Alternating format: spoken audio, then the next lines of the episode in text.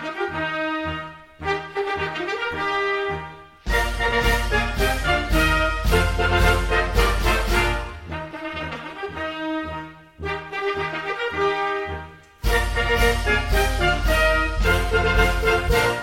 dia, boa tarde, boa noite, você que está aqui no podcast O Analogista, o seu podcast sobre tudo. Seja muito bem-vindo, seja muito bem-vinda. Hoje é segunda-feira, 27 de fevereiro. Hoje é o dia do livro didático. Neste 27 de fevereiro do ano de 425, o imperador Teodósio II fundava a Universidade de Constantinopla a pedido de sua esposa Hélia Eudócia. Em 27 de fevereiro de 1594, Henrique IV era coroado rei da França. Em 1933, neste 27 de fevereiro, é, havia um incêndio do Reichstag, o edifício do parlamento ale alemão em Berlim. E um, um jovem comunista holandês reivindicava a responsabilidade pelo incêndio. Então, os nazistas usaram esse evento para eliminar de vez os rivais políticos comunistas no país. E em 27 de fevereiro de 1964, o governo da Itália pediu ajuda para evitar que a torre inclinada de Pisa fosse ao chão. Nasceram no dia 27 de fevereiro Rui Belo, poeta português, Carlos Alberto Parreira, ex-treinador da seleção brasileira, a atriz americana Kate Mara, e por último, e mais importante, a minha querida mãe. Beijo, hum. manhinha. Feliz aniversário para a senhora. Olha, tive a sorte de termos um episódio no dia do aniversário do meu pai e hoje um episódio no dia do aniversário da minha mãe. Que coincidência. Beijo, minha velha. e morreram nesse 27 de fevereiro o imperador mongol indiano Bahadur I, o ator americano George Tobias, o jornalista brasileiro Walter Silva e o acadêmico e político russo Boris Nemtsov. E estamos aqui, né, Celso, mais uma vez, mais uma semana. Seja muito bem-vindo, meu amigo. Como é que está você aí? Estou muito bem, com muito calor. Acredito que o contrário de você aí. É, aqui está mas... muito frio, moço. aqui está muito frio. Hoje estamos aqui recebendo o Duval Pereira, ele que é administrador da página Memorial da FEB, e vocês vão se preparando aí, porque hoje, nesse episódio, a cobra vai fumar. É. Seja bem-vindo, Duval.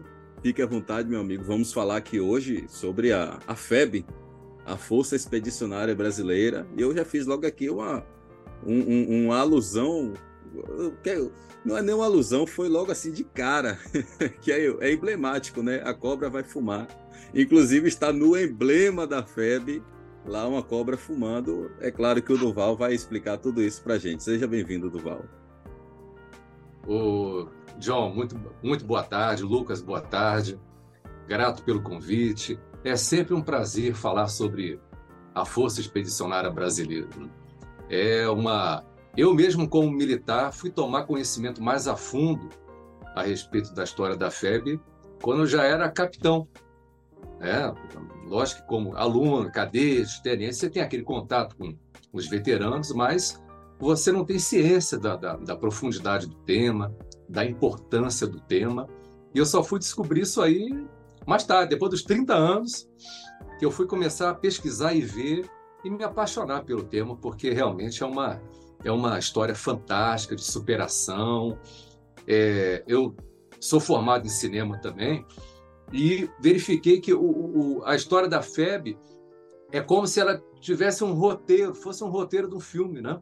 com todos aqueles altos e baixos, heróis, antagonistas, vilões, benfeitores, malfeitores. Uma história realmente maravilhosa que eu acho que nenhum roteirista poderia fazer uma, uma, um, uma história tão rica, tão emocionante como é a história dos nossos pracinhos, né?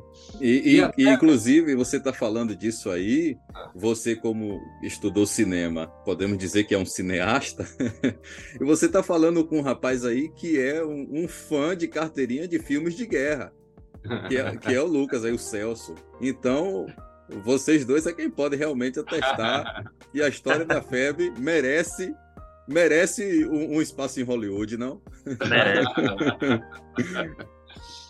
Olha, eu vou falar uma coisa. Até esse convite da entrevista veio numa, numa ocasião muito especial. Porque desde 2005 que eu estudo sobre febre. Desde 2005.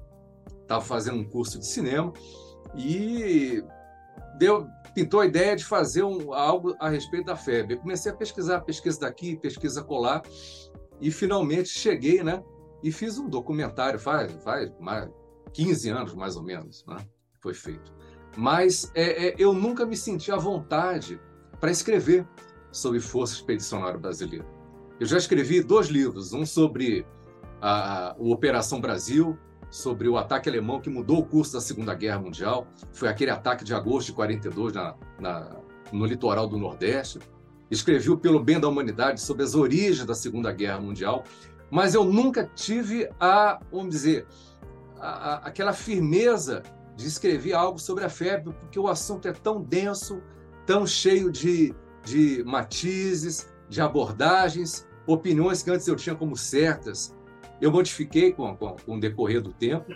E só agora, no final do ano, agora do, do ano passado, que eu resolvi voltar à, àquela antiga ideia. E justamente quando eu voltei com essa ideia, veio o convite do analogista. ah, que maravilha!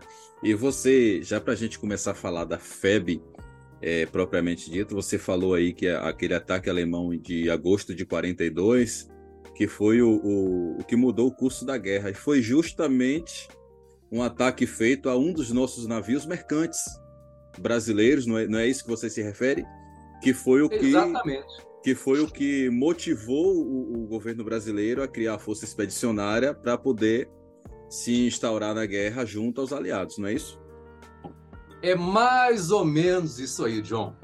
Eu estou até vendo na prateleira do Lucas, tem um livro do Roberto Sander sobre essa questão desses afundamentos, né?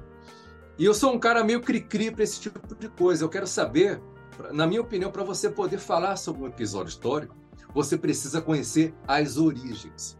Qualquer um. Se você não conhece as origens, você vai invariavelmente ir por caminhos que não correspondem àquela verdade histórica. E eu lembro que há muito tempo eu comecei a ler um, esse livro do, que está na prateleira do Lucas, e vi que ele atribui a, a esses afundamentos na costa brasileira a uma ordem de Hitler. E eu comecei a pesquisar, gente. Bom, se essa ordem foi dada, essa ordem está escrita. Está escrita em algum lugar. Começa a pesquisar. Então, fui até os arquivos da Marinha Alemã na Alemanha, tem uma, uma universidade que guarda esses arquivos, consegui esses arquivos, estudei, e verifiquei que não foi nada disso aí, entendeu?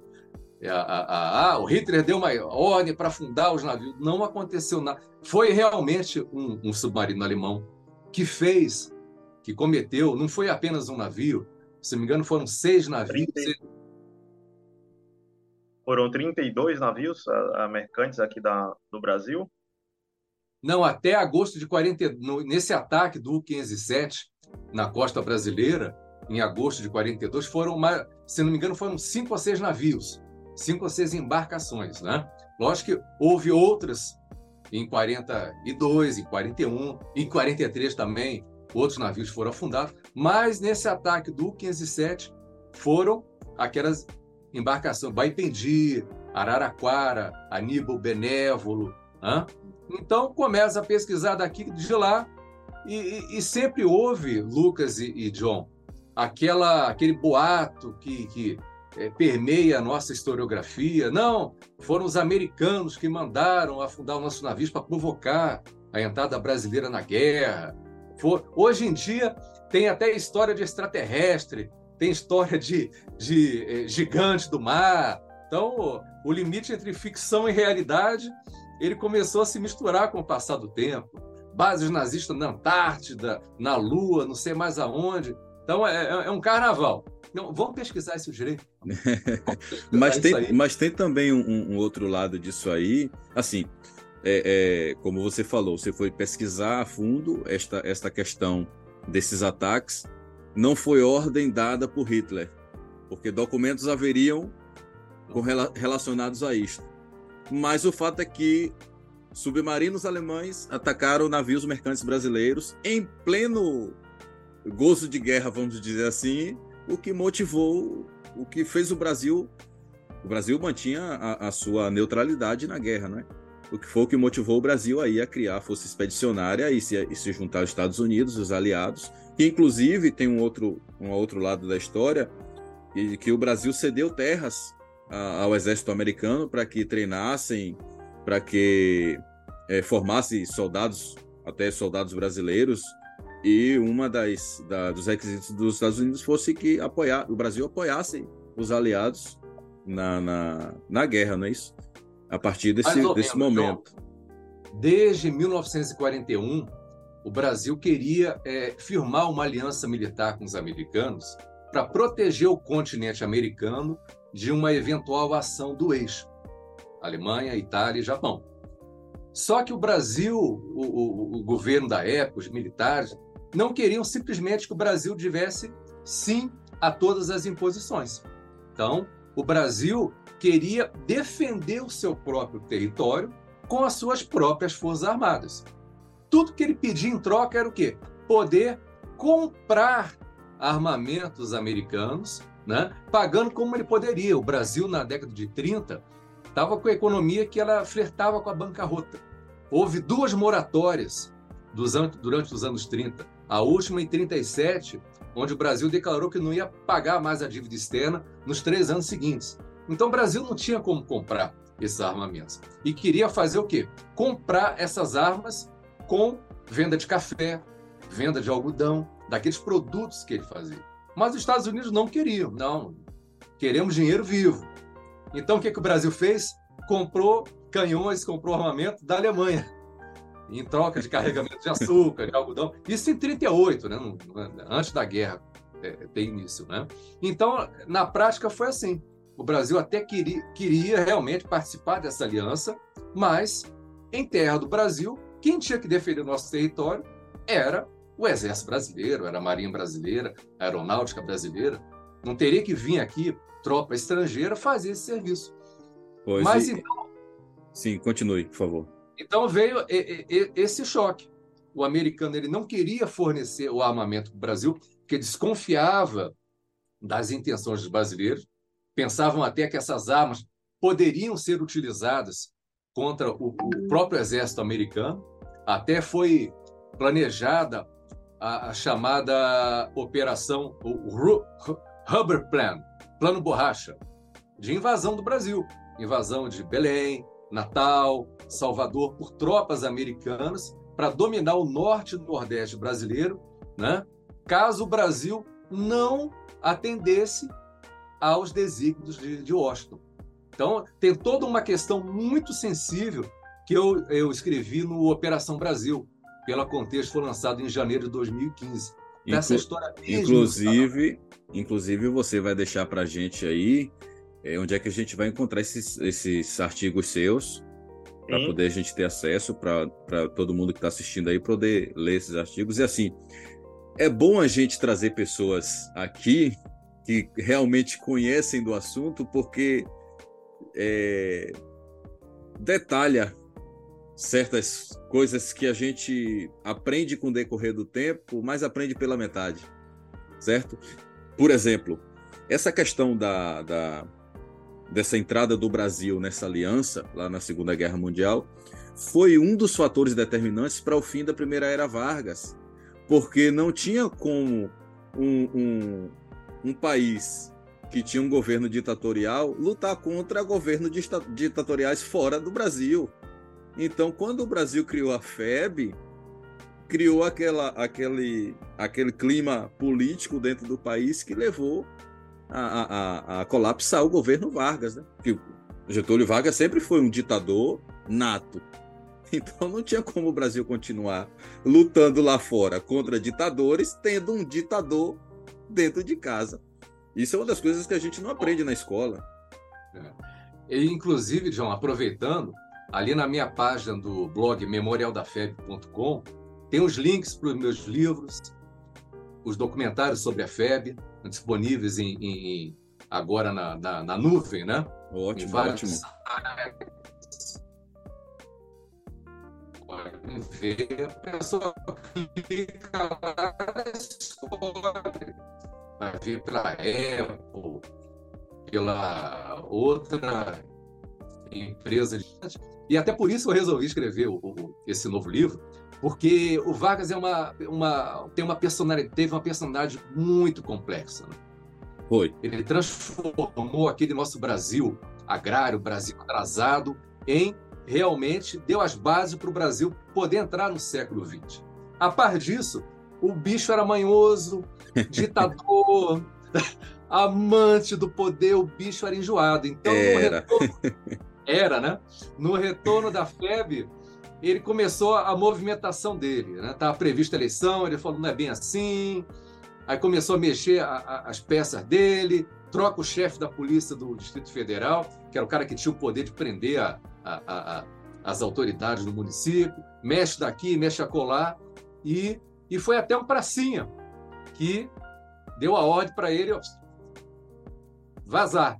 Foi o, o, o, general Cordeiro de Farias, né? um ex-tenente da, da, da coluna Miguel Costa, Prestes, um, homem fabuloso. Foi lá no Palácio Laranjeiras e, ó, em linhas gerais, né? Olha, tchau. Tá na hora. porque deu, deu. É... Mas não vou adiantar muito, porque isso é surpresa aí próximo. É... e, já, e já falando dos pracinhas, então acontece esse ataque é, é, alemão a, a, nossos navios mercantes em 42. O Brasil se motiva a, a fechar essa aliança com os aliados lá na, na, na guerra. E aí nasce a FEB, não é isso? É criada a FEB em 43 e são aí treinados o que cerca de 27 mil soldados que são mandados para a Itália é, em primeira mão. É, conta pra gente como foi que nasceu a FEB, como foi que iniciou essa história maravilhosa aí. Bom, a FEB ela tem uma longa história que no novo livro vai merecer um capítulo especial, inclusive com boas novidades que até hoje de, ou são mal conhecidas ou, ou totalmente desconhecidas, né? Mas a FEB ela nasceu de um projeto desenvolvimentista, né? onde o Brasil ele, ele eh, teria que assumir o seu papel junto às grandes potências e é, oportunizar o aproveitamento das suas riquezas. Né? Porque você vê em, em 42 existia a chamada é, economia de sobremesa. é exportação de sobremesa, economia de sobremesa que o Brasil fazia. O que, que era exportação da, da sobremesa, economia de sobremesa? É venda de café, venda de açúcar, cacau para chocolate e algodão para o guardanapo da sobremesa. Né? o Brasil, com ferro, com alumínio, com tanta, tanta riqueza, se limitava àquele, àquele curto espectro ali de produtos que a República Velha fazia a sua, a sua festa. Né? Então, o Brasil, a FEB tem, está dentro desse projeto desenvolvimentista.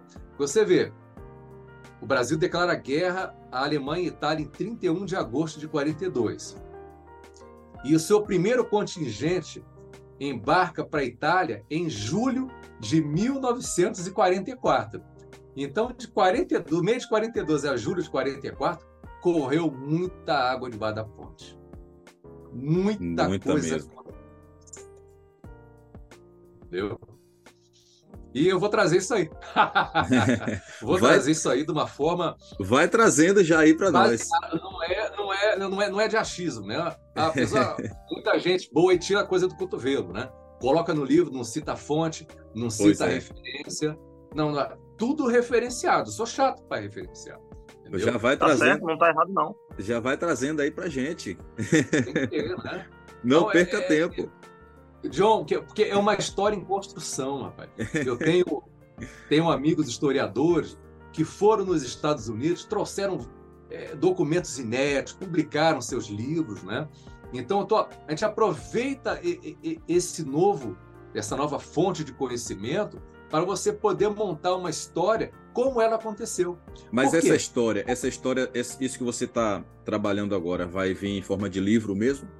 Vai vir. Vai Pronto. vir mais de então, um livro, se Deus quiser. Já vamos vai combinar que quando for lançar este livro, vai voltar aqui, certo? Vai disponibilizar esse livro para mim, para Celso lermos, e a gente vai, vai fazer o lançamento dele e, tra e, trabalhar aqui esse livro aqui num episódio aí que seja de duas, três horas, porque com certeza vai ser um belo trabalho. tá certo, tá certo. Porque o, o, é um prazer, tá, tá acertado, tá combinado. Pronto. Eu vou te falar uma coisa, esse período de 42 eu considero como um período crítico na história do Brasil.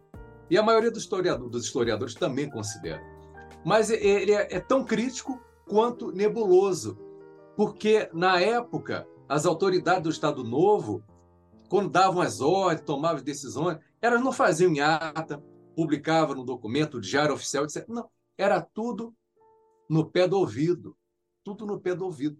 O pouco que a gente tem são de testemunhas de pessoas da época, são de documentos estrangeiros que, que a inteligência americana é, é, é, tinha aqui no Brasil, escrevia, mandava para o Washington. Esse material, esses ah, colegas historiadores trouxeram para cá. Então, toda essa história do envolvimento brasileiro na guerra, formação da FEB, está vindo de uma forma original. Está né? Tá vindo de uma forma original e embasada para mostrar como realmente a FEB surgiu e como ela atuou na guerra da Itália. Né? Maravilha. E, e a, a FEB surgiu em 43, já veio aí dessa motivação de 42, como você falou, levou aí praticamente dois anos para o primeiro contingente chegar aqui no velho continente, para chegar à Itália. E como é essa história aí da cobra vai fumar? Como é que é isso mesmo? Olha, John, tem tanta, tantas, há tantas versões a respeito dessa cobra. Né? Acho que dava até um livreto só, sobre ela, né?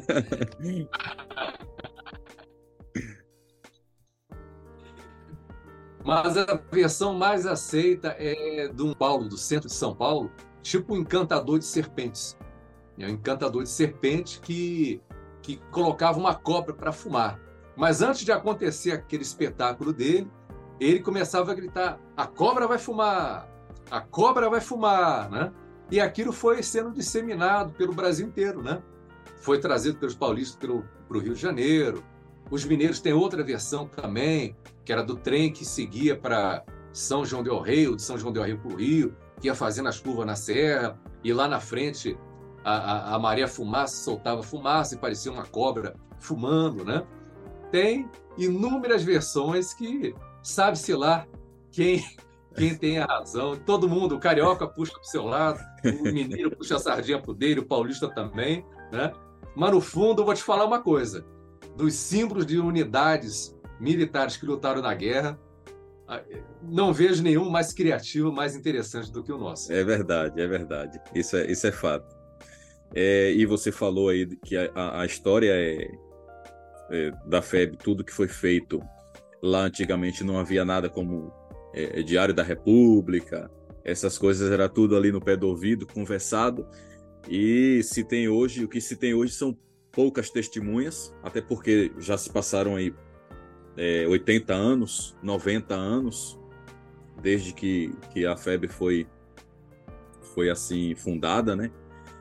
E eu quero aproveitar aqui e prestar minha homenagem aos nossos heróis da FEB, aos que já se foram, os que foram na guerra, os que se foram com o decorrer do tempo. Inclusive, eu acompanho as páginas da FEB Perdemos muitos dos nossos heróis ultimamente, nesses últimos anos, e prestar homenagens também àqueles que ainda estão conosco, que são homens que viveram os horrores de uma guerra. As pessoas às vezes nem lembram disso, são pessoas que viveram horrores de uma guerra e conseguiram superar, foram heróis, foram e são heróis de guerra e estão aí hoje como exemplos para mim, tenho certeza que para vocês e para nossos filhos e para os que vierem. A história está aí como você tem, já está fazendo, tem feito e vai continuar fazendo, a história está aí para ser contada como exemplo desses heróis que o nosso país, o nosso país teve, o nosso país tem. Então eu presto aqui minha honra aos heróis da FEB que com muita bravura foram lá e, e, fizeram o que precisava ser feito, o que pouquíssimos países conseguiriam ter feito, a nossa FEB foi lá e fez. O, o ponto crucial disso tudo aí, cara, que você está falando, é a questão da história, né? O Duval estava falando sobre um tempo nebuloso, né, crítico, a questão do tudo sem informação ali no, no pé do ouvido, né, é, e isso chega na nossa geração vamos dizer, nossa geração, a gente está com o quê? 30 e poucos anos, né? Mas a nossa geração, a gente eu e John Lennon, nós estamos juntos. Então, assim, a gente lembra de algumas coisas do tempo de escola. E eu lembro, de uma época da, da, da escola, nossa professora de história, ela passou alguns trabalhos falando sobre a Segunda Guerra Mundial. E sempre foi um assunto que me interessou, né? Além do normal, mais do que os outros, das outras pessoas.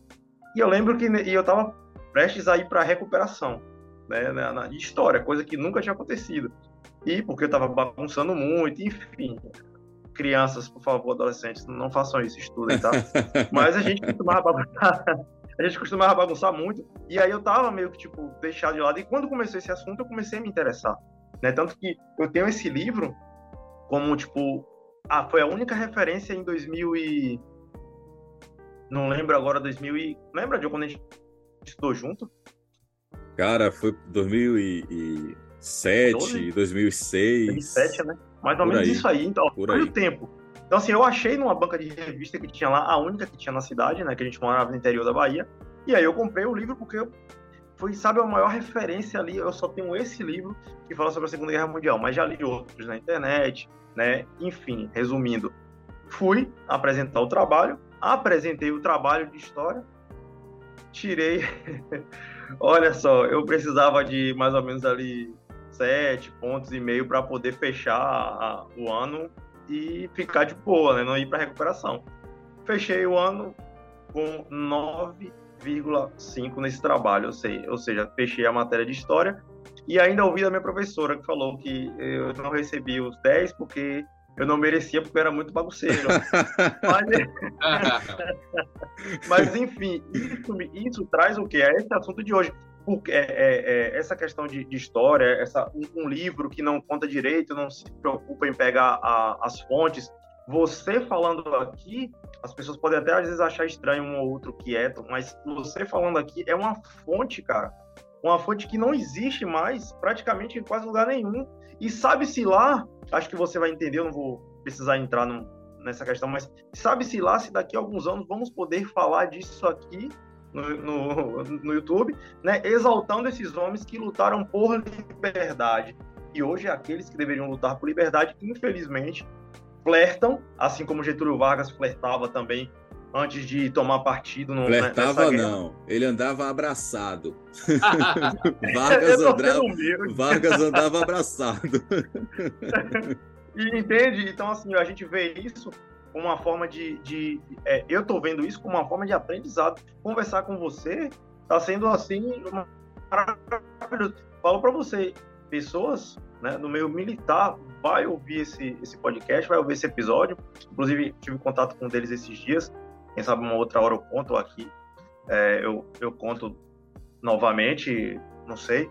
Mas, enfim, para a gente não tentar tomar seu, seu tempo. Mas é, pessoas que estão interessadas e ficaram empolgadas em saber que tem gente ainda que quer resgatar essa história, quer mostrar isso. E quando o John Lennon falou da, da questão do, do, do, filme de Hollywood, cara, eu queria de fato que existisse alguém mesmo grande né, com condições que investissem nisso, que contasse essa, essa história, porque vale a pena, o brasileiro precisa conhecer, e existem pessoas hoje que não fazem a mínima ideia que o Brasil faz parte da história do mundo, que é a Segunda Guerra Mundial. Isso é um fato, e a gente já falou isso aqui, sobre isso aqui, mas sobre política, é uma deficiência que o brasileiro tem, de reconhecer a sua história, de conhecer e reconhecer sua história. Sim. Isso que a, e, e, a gente recebeu o Duval aqui hoje é, é um privilégio para a gente conhecer o que é a FEB. Muitas pessoas nem sabem que a FEB fez parte da, da, da, da Segunda Guerra Mundial, que foi, que foi um ponto-chave para a vitória dos aliados. Mas, muito menos a FAB, hein? Pois é, muito brasileiro não conhece essa história. não conhecem. E, e como o Celso está dizendo, é um aprendizado e um privilégio ter o Duval aqui para compartilhar isso com a gente. Inclusive, para mim, é mais do que uma analogia ele trazer a página dele com o nome Memorial da FEB. Isso é, é, é cai bem, vem muito a calhar isso aí. então, então, Duval, é, é, fala pra gente, já que a gente citou sua página aqui, do seu blog, fala pra gente a história do seu blog. Você falou que já vinha estudando sobre isso e tal. Fala um pouquinho pra gente sobre a história do seu blog aí. Não, a história do blog, eu comecei ele por volta de 2010, mais ou menos, né? Foi uma forma de trazer o conhecimento de uma forma mais moderna para a juventude, para a sociedade como um todo, né? Você pode atingir, graças a Deus, atingir bastante gente com o Lapa Azul, o Navalha, um batalhão brasileiro na linha gótica. Até, normalmente, durante a, o aniversário da independência do Brasil, a Embaixada Brasileira em Washington me pede para exibir para os americanos. A Embaixada Brasileira em Moscou também já me pede já algumas vezes para fazer o mesmo, né? Mas a, a, ideia de fazer o blog é justamente trazer esse, esse conhecimento de forma gratuita, para a pessoa poder se interessar, tipo, ser a porta de entrada. Porque o conhecimento mesmo, ele acontece nesse material que o Lucas tem ali na estante dele, é no livro, que é um material que, infelizmente, está entrando em extinção no Brasil. É um fenômeno mundial? Não, é, é um fenômeno que está acontecendo em certos países. Né? Eu lembro quando era mais jovem, já faz um, um bom tempo, eu chegava nas livrarias, na gôndola central, logo de frente, estavam os livros de história, história militar principalmente. Né? Passou mais um tempo, essa gôndola de destaque foi para o meio da, da, da livraria. Passa mais um tempo, agora está dispersa lá no fundo, lá escondido, o material, né? Você tem uma ideia, livro de história militar, então, agora tem muito autoajuda, esoterismo, romance, vários temas, né? Fofoca. Mas fofoca, então, todo mundo quer saber a história da, da Mariazinha, do Joãozinho, não sei da onde, mas a história do próprio país, dos seus próprios heróis, o pessoal não liga muito, que é como o Lucas falou, quer saber das fofocas, né? A situação tá, tá, tá tão tenebrosa que ontem, ontem não, sexta-feira, eu fui numa loja de cópias aqui da cidade mandar para um amigo meu no Rio de Janeiro um manual do Exército em, em, de 1943. Ele é professor da, de uma disciplina que, que é, é, tem, tem relação com esse tema. E a, e a loja que eu costumava tirar cópia desse manual de 43, do Exército, manual público, né? Ela fechou. Então, nem mais para tirar cópia, as próprias lojas estão subindo, cara. É, cara. Complicado, Aí vai tudo para o meio digital. O que, que vai acontecer? O meio pois é. digital é. e, um e, e, o perigo vai tudo pro saco. E o perigo que se corre hoje com, com tanto poder dados a, a poucas, tão poucas pessoas, com essa questão de tanta censura e tudo mais. E, e, e eu posso dizer assim, a história foi reescrita já várias vezes, principalmente a história do nosso país. Isso é fato. O que se aprende na escola, o que sempre se aprendeu na escola, muito é muito filtrado do que realmente aconteceu. História militar, então, esquece. Nossa. Esquece. Nossa. Mas enfim, é por isso que estamos aqui. é por isso que a estamos aqui. é o livro físico. É isso. É aquilo que o Lucas tem na estante dele. Agora, Essa é, é a garantia. É, é, falando o, o Duval sobre a própria expedição da Força Expedicionária Brasileira, é, que a gente já citou aqui várias vezes, é, foi até a Itália e uma das maiores conquistas foi a do Monte Monte Montês, não é isso? Monte Castelo, Monte Castelo, exatamente foi uma das a, a, maior conquista da FEB foi quem desencadeou aí uma infiltração em massa dos aliados para conseguir aí uma, uma, um avanço, uma frente de avanço contra o eixo, não é? Conta um pouquinho para a gente sobre isso também. Essas batalhas, batalhas da FEB, eu vou tratar num, num, num livro seguinte, então é, elas são muito interessantes porque é, o Brasil ele teve que mudar tanto na sua divisão expedicionária que para você tomar uma elevação fortemente controlada pelos alemães, com experiência de guerra desde 1939 e ainda da Primeira Guerra Mundial, então o Brasil teve que tanto adaptar a sua doutrina, que era a doutrina francesa, para a doutrina norte-americana. Então, no exército da época tinham é, é, animais de sela, animais de monte, de, de montaria, animais de tiro. Era burro para um lado, cavalo para o outro, não tinha viatura, não tinha nada. É... Então teve que fazer um, um, treinamento tão intensivo, teve que treinar tanto, teve que adaptar tanto o seu próprio uniforme, o seu próprio armamento, a praticamente tudo, tudo novo, né? Fuzis novos, obuseiros novos. O Brasil não tinha canhões na época. O Brasil, no Brasil não tinha obuseiros, tinha canhões. Tem uma diferença de canhão para obuseiro. Obuseiro é, é, é um avanço em relação ao canhão.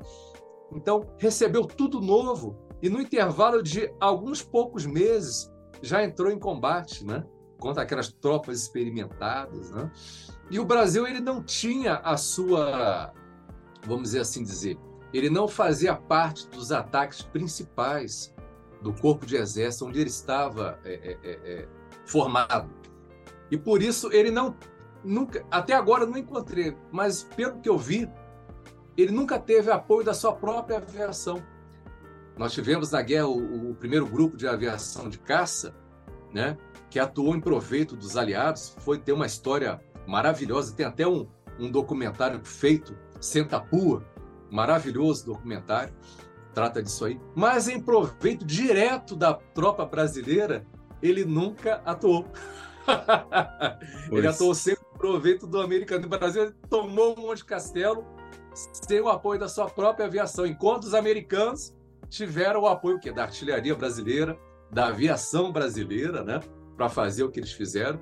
E eu vou te falar, a, a divisão brasileira, você pode me perguntar de outras batalhas, eu vou resumir da seguinte forma: a divisão brasileira, ela atuou em pé de igualdade ou com um desempenho ainda mais notável do que a maioria das divisões aliadas na Itália. Então, capturar uma divisão inteira alemã, nenhuma divisão americana nem inglesa e, conseguiu. E nas condições conseguiu. e nas condições que você falou, poucos meses de treinamento para se adaptar a novas armas, a um novo jeito de guerra e ainda ao clima. E ainda ao o Brasil clima. ainda pegou o frio, hein? Imagine você sair do Brasil acostumado nesse clima tropical brasileiro para vir lutar uma guerra no inverno. Aqui Você pode menos, falar isso melhor, John. Menos de... Cara, eu não posso nem falar isso. Eu, eu hoje saí para trabalhar com dois graus aqui. Mas os caras enfrentaram na guerra é, menos mano. 15, menos 20. Negativo. Imagine.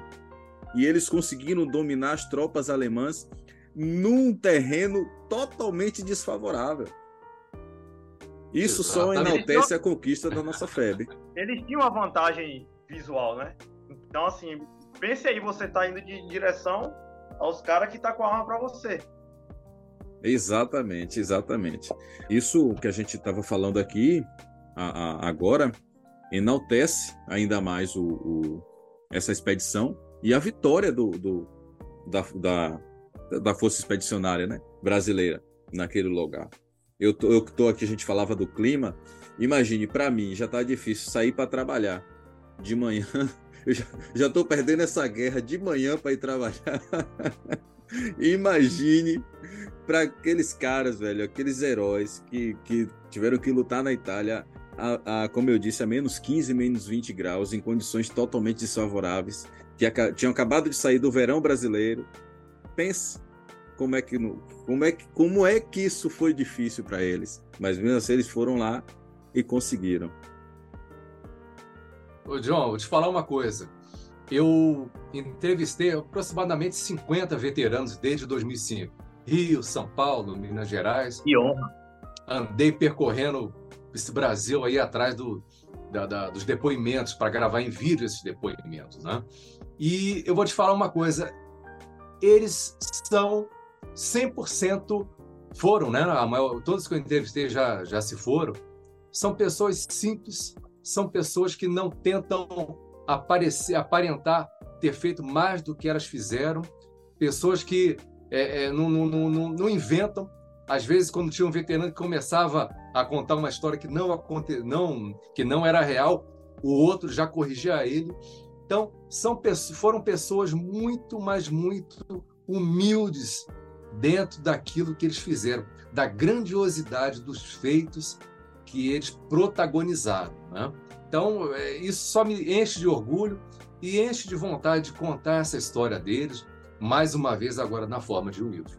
E não, não só você, eu te digo isso com, com, com plena convicção, enche de orgulho, pelo menos eu sei que a mim também, ao Celso e a muitos brasileiros que têm orgulho de seu país e de sua pátria, têm orgulho de sua história, porque realmente é, é, é foi brilhante.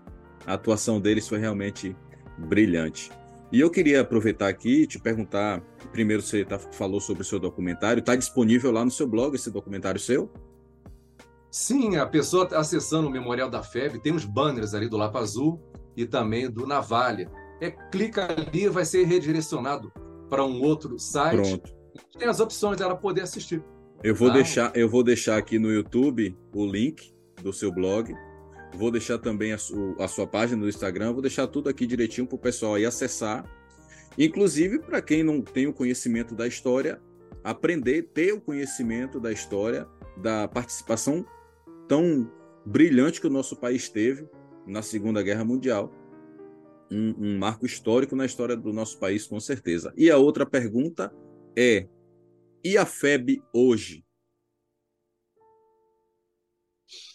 Bom, a FEB hoje, ela, vamos dizer, agora praticamente está na mão dos, dos é, filhos e netos dos veteranos, né, dos, é, das pessoas que cultuam a memória da FEB, que guardam a memória da FEB. Né?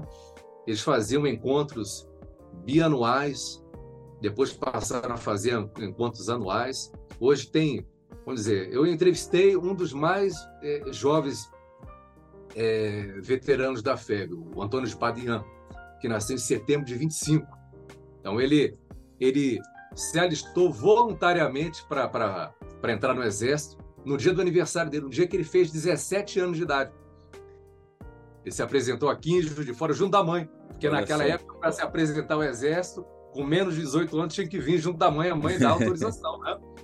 Pois. E ele, ele falou, Durval, eu nem sabia que o Brasil estava em guerra. Se o Brasil estivesse em guerra, eu nem tinha me apresentado. Porque naquele tempo não tem. Hoje acontece um sujeito cochicha lá na Polinésia, dez minutos depois já está no, no, no, smartphone, o cara cochichou na Polinésia, né? Naquele tempo não tinha essa, essa facilidade de comunicação, televisão, poucas pessoas tinham dinheiro para comprar um, um, jornal, o rádio ainda era era para poucas pessoas, o rádio era caro, o rádio de válvula, né? Não tinha, e se tinha uma rádio tinha que ter energia elétrica, boa parte do Brasil não tinha um serviço de energia elétrica, tinha que funcionar com a bateria do carro ligada no rádio, né? Tentando sintonizar ali. É, pois é. é. uma coisa bem interessante. Né? E havia, inclusive havia para aí 10 anos que o rádio havia sido é, inaugurado no Brasil foi inaugurado lá nos anos 30. Então, nos anos 40, havia aí 10 anos que o rádio estava sendo inaugurado no Brasil, de fato, e não era todo mundo que tinha esse acesso. Era quem tinha rádio condições. Nacional. Rádio Nacional foi inaugurado em 37. Exatamente. Então, na guerra tá, tinha cinco anos ali, mas nas condições que eu te falei, né? Então eu comecei a falar, não complementei. Então, se o Toninho tivesse vivo hoje, nascido em 25, ele ia estar tá com seus 98 anos. 97, 98 anos, né? Exatamente. E já e é. temos e, e, temos ainda aí alguns dos veteranos com 90 e tal, já tem, beirando tem. centenário já praticamente, que lúcidos que contam suas histórias de guerra. E, e, e eu vejo sempre na, na, nas páginas que eu sigo aí da FEB, contam suas histórias de guerra, é, alguns ainda são homenageados, eu acho isso muito bonito. É, e eu, eu acho uma pena o governo brasileiro não ter dado apoio e segmento. Eu acho uma pena não ter dado apoio e segmento à instituição FEB. Eu sei que foram condições especiais na qual a FEB foi criada, mas não foi tipo algo que foi criado e deu errado. Deu muito certo. Deu muito certo. Inclusive, vou aproveitar para fazer uma propaganda aqui, João, se você me permite. Mas claro, fique à vontade. Eu gravei esses depoimentos, não foi para guardar, deixar no armário, que era um monte de pilha de fita pegando mofo, não. Foi para apresentar isso para a posteridade, para os jovens, para os estudantes. Né? Então, eu elaborei um projeto eh, junto à Lei Federal de Incentivo à Cultura para poder montar um site e colocar todos esses depoimentos dentro desse site, que é um projeto cultural memorial da FEB. Já está aprovado pela Lei Federal de Incentivo, aguardando que tenha um, um, um, empresário, aguardando uma empresa mesmo, poder apoiar esse, esse empreendimento e tornar real, tornar realidade esse sonho, né? De Bacana. todo esse material desde 2005 peguei e poder que não adianta guardar dentro da gaveta, do armário, tem que colocar na internet, tem que colocar disponível isso aí. Né? Ah, com certeza, com certeza. E, inclusive, é, eu, ia, eu não sei se eu posso te perguntar isso aqui, eu realmente não sei se eu posso perguntar isso, mas eu vou perguntar. Tá, mande. você é, é, é, um historiador da, FA, da, da FEB e tudo mais, mas aí eu quero perguntar sobre a FAB.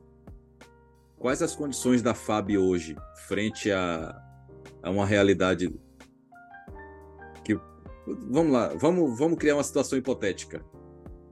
42 novamente. Qual é as condições da FAB nos seus conhecimentos hoje? Olha, as condições são muito melhores que do que aconteceram, aconteceram em 42, né? A, a, a FAB ela foi criada em janeiro de 41 Antes a aviação era do Exército e da Marinha. As duas forças tinham aviação. Não, deixa, não, me, me, perdoe, me perdoe, me perdoe. A fábrica ah. que eu quis me referir foi as Forças Armadas Brasileiras, não a sua ah. Força Aérea. Ah! eu, eu prefiro não comentar. Por isso que ele falou que não sabia que podia Ex perguntar. Exatamente. Com relação à história do Exército, eu prefiro contar a história de 80 anos atrás. Hoje eu prefiro eu prefiro não comentar. É exatamente eu, por eu, isso que eu disse eu não sabia perguntar.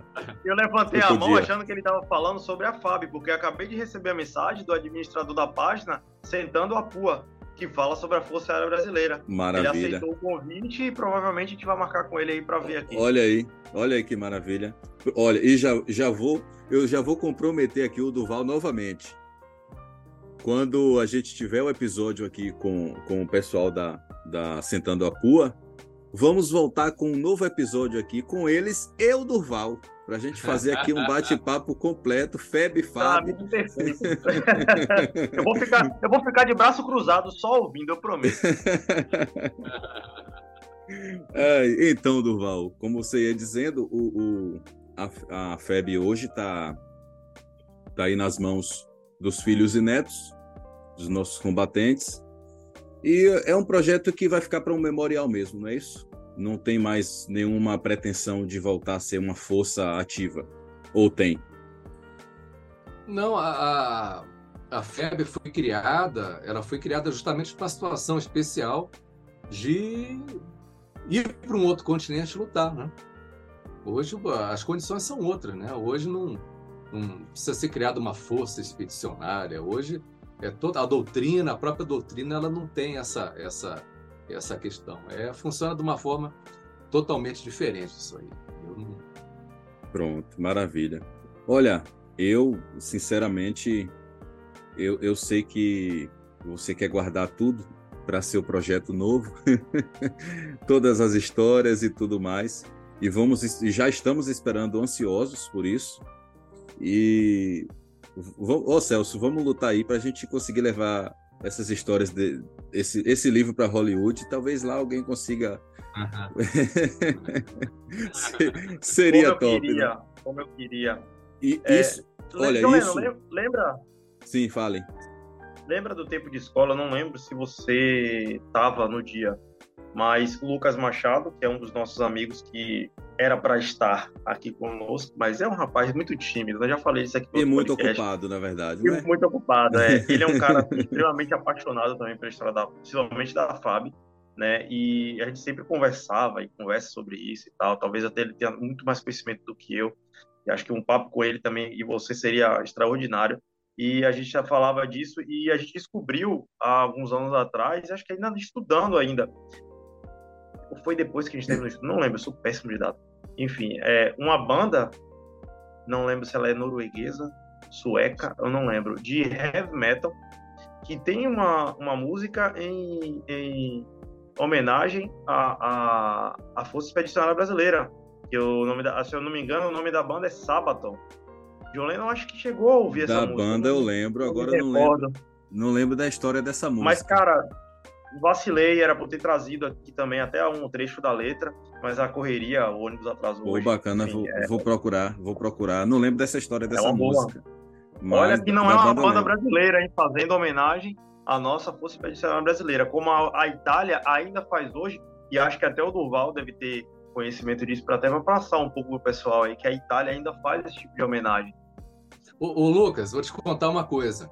Essa banda Sabaton, ela teve aqui em Juiz de Fora é uma banda de heavy metal. É. Então fez um show numa, numa boate aqui da cidade e trouxe o, o Zé Maria, José Maria da Silva Nicodemos, pracinha da FEB, pro show lá. Que Ele bacana. tava lá. que bacana, velho. Incrível, meu irmão.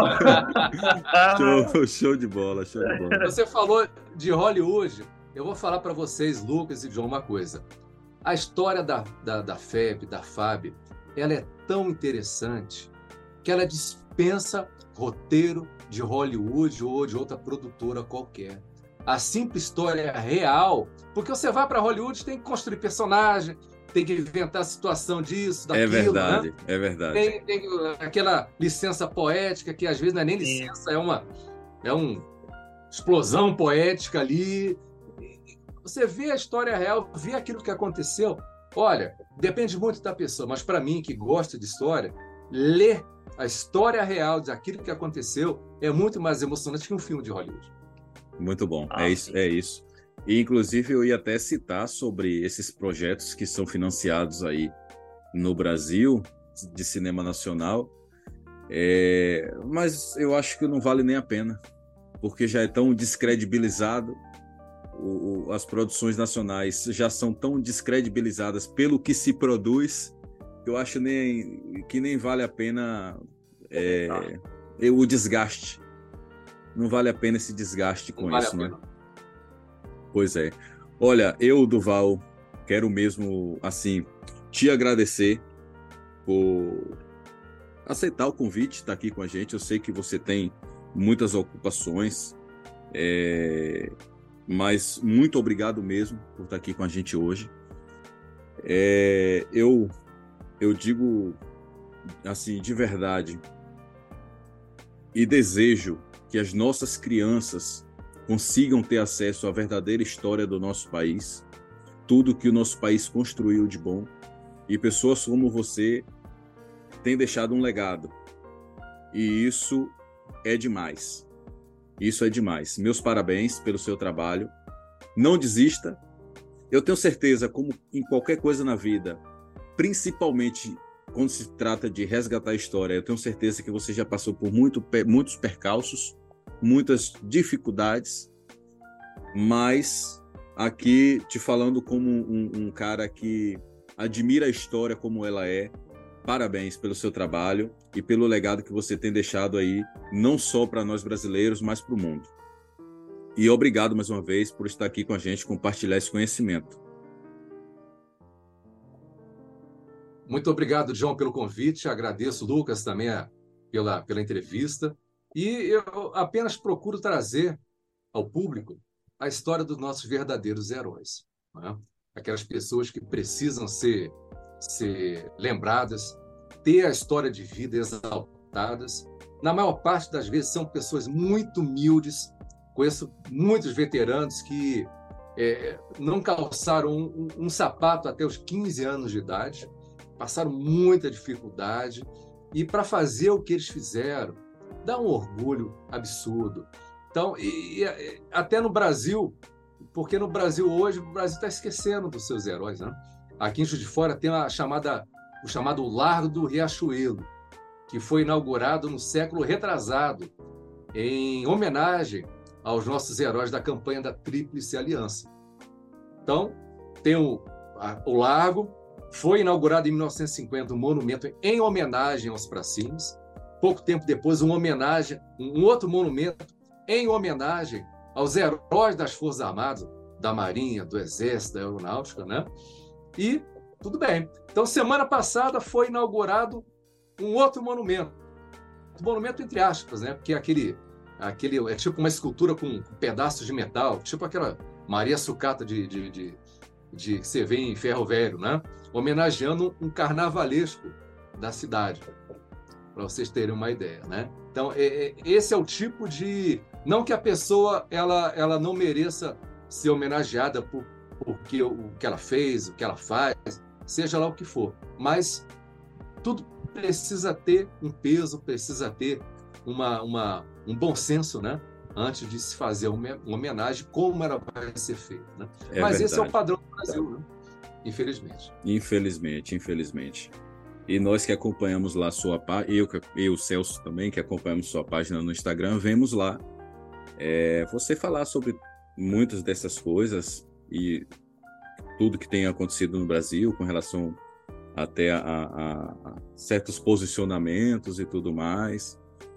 E, enfim, é, Celso, meu amigo, a gente vai fazer aquele bate-bola, jogo rápido com o Duval também? Eu tinha, vamos, vamos, com certeza, mas eu tinha uma, uma curiosidade ainda para perguntar. Sim. Algo que até hoje eu não sei se é verdade né, é, com relação a os três heróis.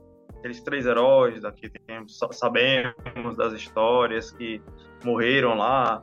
Aquilo de fato aconteceu ou endeusaram, romantizaram ali para ter uma toda um, uma questão, né, mais heróica do Brasil. Que às vezes acontece, né, em meio a toda essa turbulência de informação e tudo mais. É, o, o desconhecimento, Lucas, ele, ele leva as pessoas a começarem a, a, imaginar coisas, né? Então, eu conheço muitos livros, por exemplo, muito famosos sobre história do Brasil, de vários personagens, em que o historiador, o, o jornalista, ele une história e ficção. Ele mistura aquelas duas coisas. Você não sabe o que, que realmente aconteceu e o que faz parte da, da imaginação do autor. Né? Um autor até de muito sucesso. Mas o que acontece? Com os três horários é a mesma coisa. Então, é, há pouca informação, ninguém sabe realmente o que aconteceu, e muitas histórias é, é, é foram foram colocadas aí para é, é, até curta-metragem, né? tentando explicar o que aconteceu. Né? Na verdade, existe um testemunho de um, de um pracinho que esteve junto ali da, da dessa quando aconteceu aconteceram essas mortes e ele conta isso muito bem, né? Aí vai ficar para o próximo livro. tá ótimo. Maravilha, maravilha. Inclusive, eu preciso dizer aqui que o que mais me encanta em qualquer Forças Armadas, inclusive na FEB, é o princípio básico de qualquer Forças Armadas, que é a disciplina. Se você conversar com Sim. qualquer veterano, você vai notar de cara que ele sempre foi muito disciplinado, muito disciplinado. E isto é isto é muito lindo. Eu realmente eu admiro isto. E essa disciplina do o John, ela continuou anos e anos após a, o término do conflito. Exatamente. Então, eu conheci Antônio de Paduiani falava: o veterano ele não precisa inventar nada para tentar ser maior do que ele já é. Exatamente. Muito Sabe bom. as palavras sabe as palavras. Olha, bate-bola, jogo rápido, Duval. Vamos lá? Bora. um filme. Eu sou meio devagar, sou meio devagar no futebol aí. Né? Vamos lá. um filme. Ah, o resgate do soldado Ryan. É. Aí Celso fica todo tá lisonjeiro. é, uma cor. Bordeaux. Bordeaux, olha, ele é chique, é. hein, Celso? É. um lugar. Um lugar?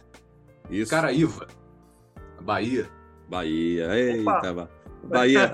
A, a, Bahia é irresistível. Ah. Uma banda. Uma banda? Olha, vou te falar uma coisa. As minhas bandas são dos anos 80. Gosto. É isso aí. 80. É isso Quer aí. É, Estamos no mesmo bar. Então, anos 80 em geral ali. Anos 80 em geral. Pronto. Quer ver? Mike and the Mechanics. Pronto. Ih, cara! perfeito, perfeito. Um cantor. Mas já falou uma banda, já falou o um cantor. Vamos lá. Um ídolo. Um ídolo? É. O Pracinha Brasileiro. É, muito bom, muito bom. Uma inspiração? Deus. Deus, perfeito. Uh, um sonho?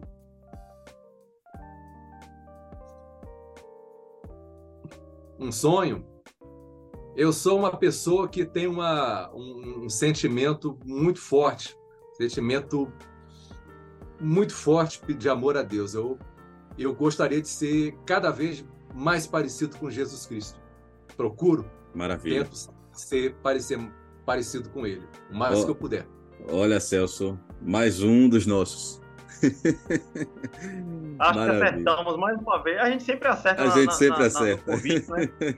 a gente sempre acerta. Vamos lá, uma frase, Duval. Uma frase? Eu te falei que eu sou devagar nesse negócio de jogo rápido. eu sou assim também. Uma frase, eu vou tentar lembrar, é uma, uma frase que eu coloquei até no Operação Brasil, que é de um, de um poeta francês. Ele fala o seguinte: é, você sabe. É uma frase um pouco longa. Né? Você sabe por que nós gostamos tanto de história? Ele pergunta, o, o, o poeta pergunta, porque quando nós olhamos para o passado, nós nos sentimos como se fôssemos deuses. Porém, é, Deus conhece todos os passados e todos os futuros. E nós só conhecemos um único futuro, o futuro do, do passado. Perfeito. Perfeito. Essa frase, essa, essa passagem eu conhecia quando você começou a falar, já me veio à memória aqui. Muito bom. Ah, uma comida. Ah, feijoada. Ih, muito bom. Ih, cara. Show de bola. Olha, eu sinto Rapaz, falta de uma boa feijoada. A, aqui, a maior parte das pessoas não sabe o que é feijoada. Eu é, feijoada porque nos anos 70 se cozinhava muito com banho de porco. Depois Sim. não, banho de porco faz mal. Agora tem que cozinhar com óleo de soja. Aí óleo de soja. Depois, não, óleo de soja não é bom. Tem que ser óleo de milho óleo de girassol, que não sei o quê. E agora, pouco tempo, eles vão. A banha de porco, a gordura é mais saudável que tudo junto. É. Olha, e confesso que eh, semana passada eu fiz esse bate-bola jogo rápido aqui com o Celso. Ele falou a carajé. Eu, o que eu tô sentindo falta de comer uma carajé, você não tem noção. Agora vem você e me diz feijoada, pronto. Feijoada é, é Vou ficar aqui uma semana sentindo o gosto de feijoada oh. sem ter comido. e na banha de porco ainda. E na banha de porco. e pra gente fechar, uma palavra que o definiria. Uh, esforçado. Esforçado. Esforçado. Pronto, muito bem.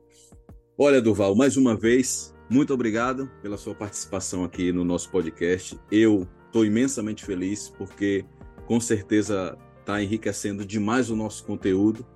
Tenho muita certeza disso. O pessoal que vai assistir, eu tenho certeza que vai aprender bastante e com certeza vai se interessar pela história da, da nossa FEB. Vamos, como eu já disse, vamos deixar aqui todas as suas referências do seu blog, da sua página no Instagram. E você manda para mim se tiver mais alguma referência sua. A gente vai deixar todos aqui na descrição do YouTube para o pessoal se inteirar do assunto.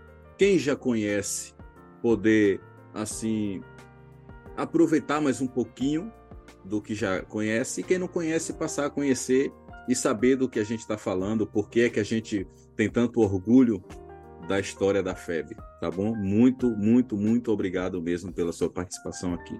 E Celso, meu amigo, mais uma vez, Valeu, né? Tá batendo recorde de episódios seguidos aqui, viu, Celso? Não, obrigado. Não, vou, eu, vou, eu vou manter-me presente cada vez mais. Mas antes de encerrar, eu não posso deixar de mandar um abraço para aquela galera que está esperando, né? É, eu claro. acho, acho, que eu até falei com o Durval. Tem um grupo aí de militares que ficou empolgado, eu fiquei feliz por saber disso. Minha admiração e respeito a eles. Esse episódio vai ser dedicado a vocês que são militares, né? A próprio Durval, que eu fiquei sabendo agora. Né? eu também não do, sabia do que era militar. Episódio, assim, não sabia, né?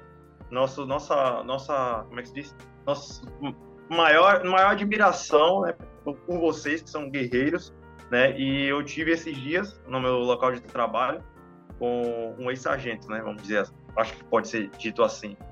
É, não sou militar, não tenho conhecimento muito bem de como que é, mas ele me contando e na perna dele, na panturrilha, é, ele tem uma a, a, o brasão né, da cobra fumando. Quando eu vi, eu tive que comentar, eu não pude me segurar, pô. Aí eu falei com o cara, e aí a gente começou a bater papo, e aí eu falei do podcast, e inclusive, cara, a gente vai ter um, um administrador da página tal, não sei o que. Ele falou, pô, eu vou pegar teu Instagram e tal. Pronto, a gente começou a conversar. Ele falou, conversou com o pessoal do grupo, e eu falei, bom, faz o seguinte, manda aí como que é, qual foi o batalhão, a divisão, o ano que você viu. Manda aí a gente lá, a gente manda um abraço para vocês. E eu queria mandar esse abraço todo especial. Eu tive que anotar, porque senão eu não ia saber falar a turma de 2011 do segundo Batalhão Logístico Leve. Ele mandou a abreviação, né? Mas eu preferi falar tudo direitinho como ele colocou lá. Então, um abraço para vocês aí que tá acompanhando a gente. Curte, compartilha. A gente, nós somos admiradores de vocês. E esse homem que aqui né, vos falou esse tempo inteiro, eu tô assim mesmo sem como dizer, porque o cara deu uma fonte mesmo para a gente beber da informação que ele tem. Uso demais estar aqui com vocês. É verdade. Estamos... Manda um abração, Lucas, lá pro Luiz Gabriel, lá Santana Pua.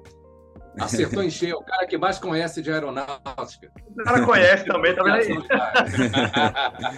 Ai, maravilha. Olha, gente, vocês que estiveram conosco aqui até agora, muito obrigado pela audiência de vocês. Nossa admiração, como o Celso já falou, ao Duval e, e os, os, demais companheiros militares. A patente do Val, a sua? Tenente Coronel. Tenente Coronel Duval Pereira. É isso aí. E é, semana que vem a gente vai estar aqui é, com o pastor missionário, que ele é missionário em Moçambique, pastor Luiz. Ela está falando um pouco sobre missões em Moçambique, como é o trabalho e tudo mais. Aqui nosso podcast é assim, Duval. A gente fala sobre tudo, todos os assuntos mais relevantes, das melhores coisas. e vamos estar recebendo aqui o, o pastor Luiz para falar com a gente sobre essa como é ser missionário, né? E, e é isso. Esperamos vocês na próxima semana. E mais uma vez, muito obrigado pela audiência. E um grande beijo a todos e até a próxima. Tchau, tchau. Valeu, galera.